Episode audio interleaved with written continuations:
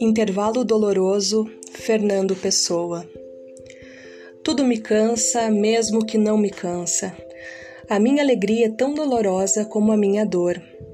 Quem me dera ser uma criança pondo barcos de papel num tanque de quinta, com um dócil rústico de entrelaçamentos de parreira, pondo xadrezes de luz e sombra verde nos reflexos sombrios da pouca água. Entre mim e a vida há um vidro tênue por mais nitidamente que eu veja e compreenda a vida, eu não posso lhe tocar. Raciocinar minha tristeza? Para que, se o raciocínio é um esforço? E quem é triste não pode esforçar-se. Nem mesmo abdico daqueles gestos banais da vida de que eu tanto quereria abdicar.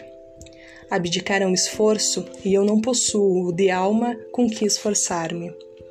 Quantas vezes me punge o não ser o manobrante daquele carro, o cocheiro daquele trem, qualquer banal outro suposto cuja vida, por não ser minha, deliciosamente se me penetra? De eu querê-la e se me penetra até de alheia. Eu não teria o horror à vida como a uma coisa. A noção da vida como um todo não me esmagaria os ombros do pensamento. Os meus sonhos são um refúgio estúpido, como um guarda-chuva contra um raio. Sou tão inerte, tão pobrezinho, tão falho de gestos e atos. Por mais que por mim me embrenhe, todos os atalhos do meu sonho vão dar a clareiras de angústia.